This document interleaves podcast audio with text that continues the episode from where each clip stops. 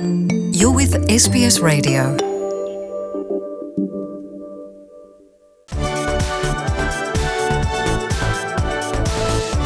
Brexit. Brexit. Brexit. Brexit. Europa Voice, euh, épisode numéro 10 déjà, et on parle toujours du Brexit. Pour nous rejoindre aujourd'hui, toujours Nathanaël. Euh, Salut Nathanaël. Salut Christophe. Alors le Brexit, toujours euh, bien entendu à l'ordre du jour. On va parler de, de ça, bien entendu. Mais on va, avant ça, je voudrais qu'on parle d'Angela Merkel, parce qu'Angela Merkel, elle a été euh, tellement présente euh, dans, dans la, sur la scène européenne euh, depuis tellement d'années. Et est-ce qu'on ne serait pas un peu dans le, le- le- le tour d'honneur d'Angela Merkel sur, ce, sur ces négociations de Brexit à l'heure actuelle? Ce qu'on sait d'Angela Merkel au niveau euh, euh, national, au niveau allemand, c'est effectivement elle ne, briguera pas de nouveau mandat euh, de chancelière en, en 2021 et qu'elle a également déjà, en décembre dernier et après plus de 18 ans de règne, laissé sa place de leader de la CDU à Annegret Kramp-Karrenbauer, aussi appelée AKK. Donc effectivement, Angela Merkel, j'allais dire, elle, elle est en fin de règne euh, au niveau local, mais c'est également un peu son dernier tour de piste euh, au niveau européen. Est-ce que les leaders le, ressentent ça? Parce qu'elle est vraiment encore à- de l'avant, je veux dire, elle est vraiment encore à la tête de la négociation européenne. Euh, mais est-ce que justement on lui laisse un petit peu de place aussi pour qu'elle ait sa final touch? Alors, ce qui est intéressant avec le, Brexit, c'est qu'on avait vraiment cette impression que, et notamment cette semaine, et on en reparlera dans quelques minutes, Angela Merkel et Emmanuel Macron s'étaient répartis les rôles de, de bons flics et de mauvais flics, de, good cop, bad cop. Euh, et en fait, euh, ce qu'on a vu, c'est surtout que Angela Merkel apparaît clairement en retrait euh, de la scène européenne. Elle avait une position beaucoup plus conciliante euh, qu'Emmanuel Macron, euh, beaucoup moins tranchée que le président français. Euh, alors, pour, pour plusieurs raisons. D'abord, pour des raisons vraiment de réel politique et de, et de timing. C'est que, encore une fois, elle est en fin de régime et qu'elle veut laisser sa place euh, aussi à Emmanuel Macron parce que, finalement, son couple européen qu'elle a construit, le couple franco-allemand euh, Merkel-Macron, alors il n'a pas eu beaucoup de temps pour se déployer, mais il apparaissait quand même beaucoup moins fort euh, que des couples franco-allemands précédents, notamment ceux avec Merkel. Je pense à, Sarkozy-Merkel et même d'une certaine façon Hollande-Merkel. Donc finalement, elle ne joue pas pleinement ce, ce rôle de, de leader du couple franco-allemand euh, avec Emmanuel Macron. Et puis la deuxième raison, euh, et là c'est des raisons beaucoup plus euh, économiques, elle est aussi beaucoup plus conciliante parce que pour l'Allemagne, un no deal serait véritablement dommageable pour l'économie. Parce que tout simplement, s'il y a un retour des tarifs douaniers, ce serait extrêmement dommageable pour les exportations allemandes qui participent euh, de manière importante au welfare euh, de l'économie allemande. Je pense notamment euh, aux voitures haut de gamme, par exemple. Donc Emmanuel, Mac- Emmanuel, Macron, bien sûr, n'a pas non plus intérêt à aller vers sa solution de no deal, mais Angela Merkel et l'économie allemande souffriraient effectivement beaucoup aussi d'un non-accord ou d'un- d'une sortie dure du Royaume-Uni. Donc il y a à la fois ces raisons politiques, de timing par rapport à ce dernier tour de piste européen euh, euh, d'Angela Merkel, mais aussi des raisons économiques qui font que oui, elle est plus conciliante et on a l'impression en tout cas qu'elle euh, laisserait plus de temps à Theresa May et aux Britanniques pour organiser leur sortie de l'Union Européenne. Alors justement, on va en parler du temps laissé aux Britanniques pour organiser ce, Brexit, mais une dernière question par rapport au couple Macron-Merkel. Est-ce qu'il y a aussi un jeu de tir à la corde entre les deux pour savoir qui sera le partenaire ou le vrai leader européen, sachant qu'Angela Merkel s'en va et que donc la nouvelle chancelière ou le, nouveau représentant allemand au niveau européen va devoir faire ses marques. On sait qu'Emmanuel Macron le- leur laissera la place, mais leur laissera la place juste nécessaire pour s'intégrer. Il va essayer de prendre forcément euh, un peu le, le leadership européen à ce moment-là. Oui, et puis ça, ça va, ça va bien avec aussi, euh, j'allais dire, euh, la position d'Emmanuel Macron sur la scène européenne et internationale. Pour l'instant, l'image du président français euh, est extrêmement euh, positive, euh, beaucoup plus positive que son image sur la scène intérieure. Donc Emmanuel Macron, lui, il doit absolument continuer à être force de proposition, d'initiative au niveau européen. Il aura besoin effectivement de son partenaire allemand et de continuer à, approfondir ce couple franco-allemand. Mais on l'avait dit aussi lors des précédentes émissions, il y a un réveil à l'Est aussi, il y a une préoccupation euh, à la fois du développement économique de certains pays euh, à l'Est euh, comme la Pologne qui vont prendre de plus en plus de place. On avait également consacré une émission à cette réunion internationale Ah, organisée fait. En, en Pologne. Il y a la problématique des, des populistes aussi en Europe de l'Est. Donc Emmanuel Macron, lui, il a aussi envie de tirer un peu le, le- le bénéfice du lead européen, mais, et ça on le verra dans les prochains mois, il aura besoin d'un partenaire. Est-ce que ce sera de nouveau et encore le partenaire historique et le couple franco-allemand qui, qui, sera mis en avant Est-ce que ce sera un nouveau partenaire? Est-ce que ce sera une relation plus que bilatérale avec plusieurs pays? Ça, euh, l'avenir nous le dira. D'accord, allez, on va parler maintenant du Brexit parce que c'est, euh, aussi pour ça qu'on est là, euh, parce que c'est la question européenne pour le moment. il y a une décision qui a été prise, la date officielle donc, de sortie de l'Union européenne pour la, Grande-Bretagne a été repoussée, repoussée au 31 octobre. Il y a eu un conseil exceptionnel européen qui a été tenu cette semaine. il y avait déjà beaucoup de divergences entre les, leaders européens. Emmanuel Macron voulait tenir cette ligne du 31 octobre, on va en parler, mais il y a d'autres leaders qui voulaient une extension plus longue. Donc est-ce qu'il y a un son de discordance au sein même européen ou alors c'est normal et il faut négocier aussi dans les rangs européens pour trouver unanimement une, date, une solution de sortie pour l'Europe avec la Grande-Bretagne? Alors, vous vous rappelez quand le, Royaume-Uni euh, devait quitter euh, l'Union Européenne le, 29 mars, on y avait consacré euh, une émission. Ben là, ce qui s'est passé ce 12 avril, c'est un petit peu un, cas semblable, c'est-à-dire que finalement, le Royaume-Uni ne quittera pas l'Union européenne à la date indiquée. Donc j'allais dire, c'est aussi un facteur de déstabilisation extrême, puisque vous avez 27 pays qui se mettent autour de la table, qui essayent de trouver une solution, qui fixent une deadline, et puis au dernier moment, pour diverses raisons, on reporte euh, cette deadline. Pour répondre plus directement à votre question, euh, il est évident qu'il y a des positions qui sont divergentes. Il y a, une recherche de consensus. Emmanuel Macron a beaucoup, dans son allocution, utilisé le terme euh, de compromis. Mais euh, à côté de ça, avant d'arriver à ce compromis, il y a effectivement des, positions qui sont divergentes. Par exemple, la position, j'allais dire, à la fois de clarté et de fermeté, comme l'a indiqué Emmanuel Macron. C'était une position qui est partagée par le Luxembourg, qui est partagée par la Belgique, qui est partagée par l'Espagne, qui est partagée par Malte.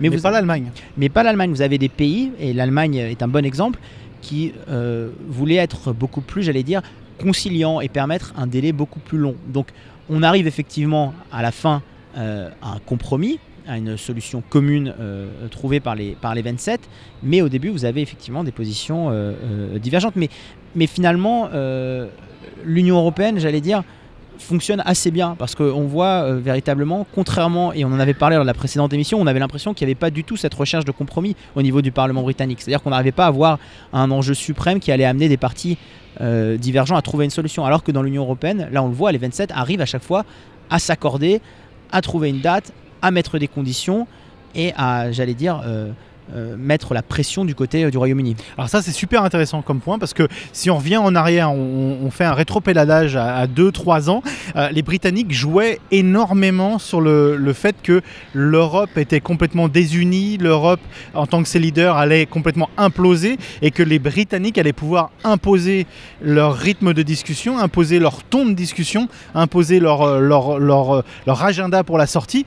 Mais à la fin, on n'est pas vraiment à la fin, mais aujourd'hui on est vers la fin de la négociation et de, ce terme de Brexit.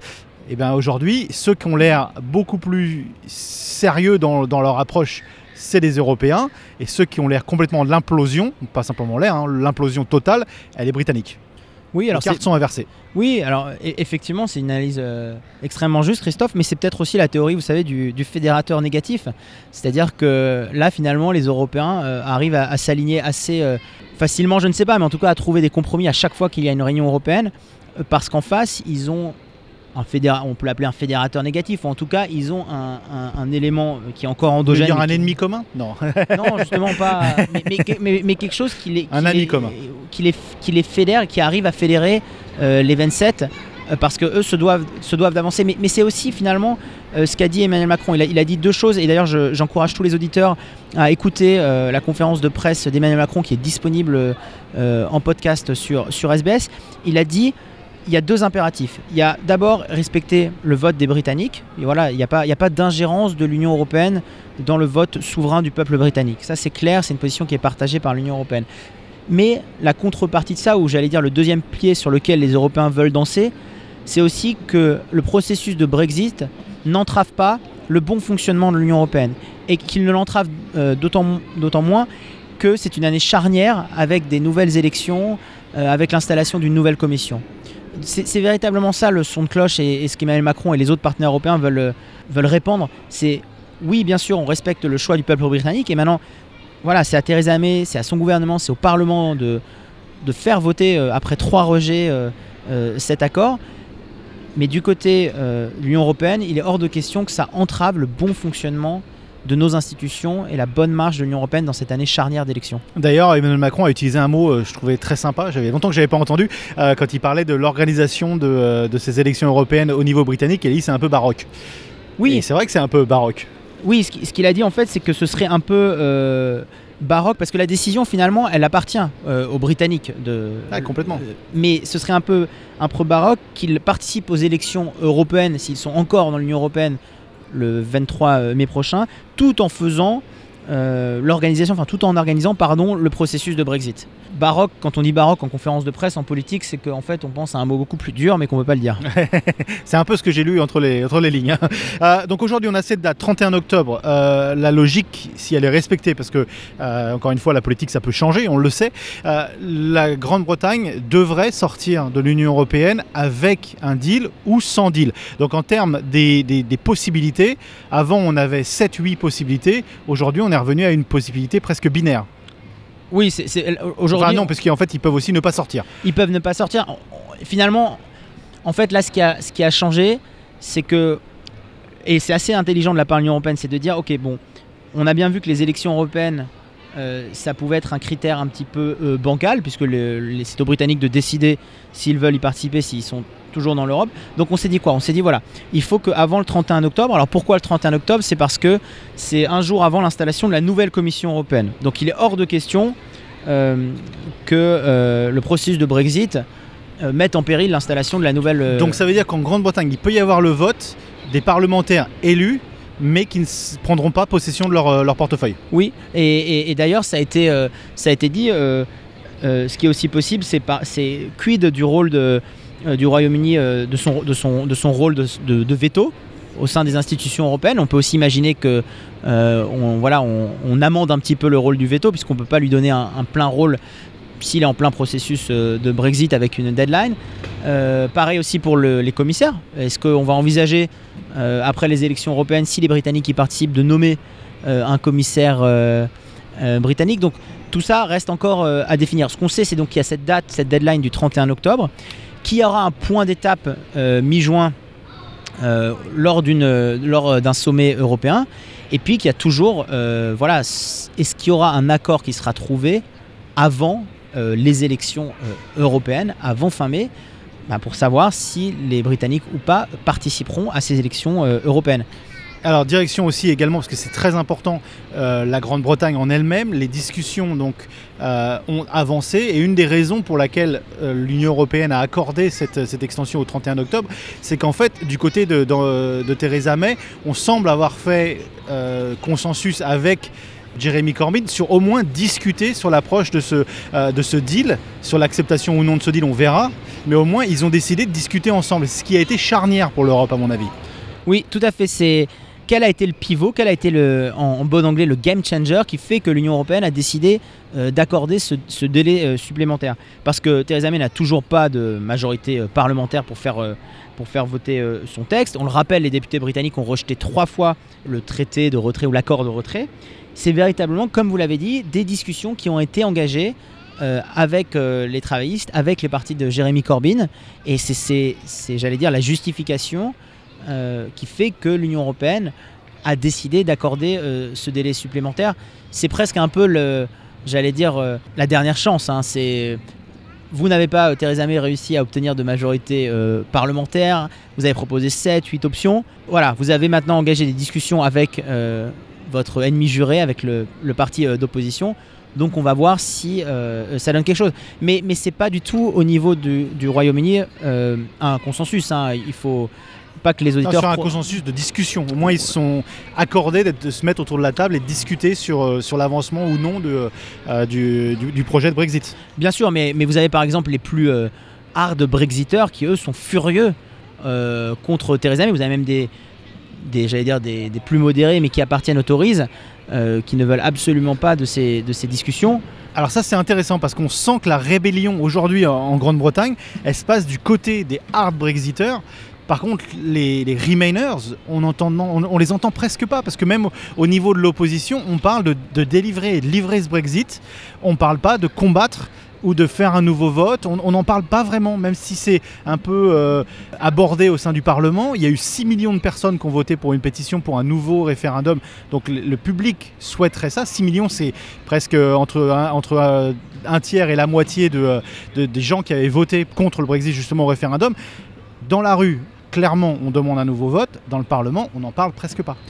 Non, parce qu'aussi ce qui se passe, c'est que euh, ceux qui ont des raisons maintenant d'être furieux, c'est ceux qui disent mais attendez, on va encore accorder un nouveau délai, on va encore ne pas respecter la décision euh, du peuple souverain britannique, et ça les rend d'autant plus furieux. Et c'est un élément important, c'est que ils ne peuvent pas euh, voter de motion de défiance vis-à-vis de Theresa May, parce que dans la Constitution euh, qui régit, dans les lois qui régissent le fonctionnement du Parlement, il faut attendre il faut un délai d'un an avant de revoter une motion de défiance. Et on le rappelle pour nos auditeurs, la dernière motion de défiance a été votée en décembre dernier contre Theresa May, donc il faudrait attendre décembre 2019 pour voter une motion de défiance. Le seul espoir, j'allais dire, des plus euh, fervents euh, hard Brexiteurs, euh, ce serait euh, une catastrophe électorale des Tories à des élections locales qui auront lieu début mai prochain. Mais est-ce que le mot de Theresa May, quand elle avait dit si mon deal passe, euh, je m'en vais, est-ce qu'elle tiendra ce mot au cas où le deal passe, même avec l'accord euh, euh, de l'opposition? Ça peut être intéressant de voir. Est-ce qu'elle va maintenir son mot ou est-ce qu'elle maintiendra le cap de dire bon bah voilà, maintenant c'est fait, j'ai fait ce qu'il fallait faire et je continue à, être le leader de, cette, de ce pays? Alors sur le respect de la parole donnée, j'ai presque envie de, de paraphraser William Cash, qui est un des, un des vétérans europhobes du Parlement britannique, qui a parlé d'abjecte reddition euh, et qui lui a demandé de démissionner à Theresa May, puisque lui fait effectivement référence au fait que Theresa May avait dit qu'elle ne demanderait pas euh, un report euh, du délai. Donc j'allais dire, d'une certaine façon, Theresa May n'a pas respecté une fois sa parole par rapport à ce, par rapport à ce report de délai. Donc on n'est pas à l'abri non plus de, de rebondissements et du fait que Theresa May soit peut-être encore là après le 31 octobre, quand bien même aucune décision n'aurait été prise et qu'on reporterait au calendrier grec une nouvelle décision par rapport au Brexit. Donc euh, Pour- Affaire à suivre. voilà, euh, euh, affaire à suivre effectivement. Mais, euh, mais encore une fois, euh, là finalement, ça donne aussi un petit peu euh, de temps à l'Union européenne et c'est important de le rappeler pour organiser son fonctionnement interne, pour organiser ses élections, l'installation de la commission. On a cette impression aussi que les dirigeants européens et Donald Tusk le, le premier ont voulu dire ok, on n'a pas réussi à trouver, on a fait euh, diverses tentatives, la responsabilité est de, est de votre côté. Maintenant, on va plus jouer à 2-3 semaines près.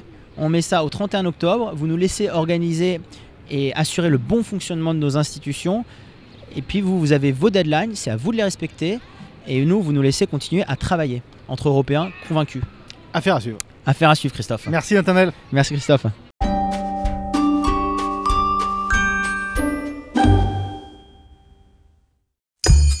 Tell us what you think. Like us on Facebook or follow us on Twitter.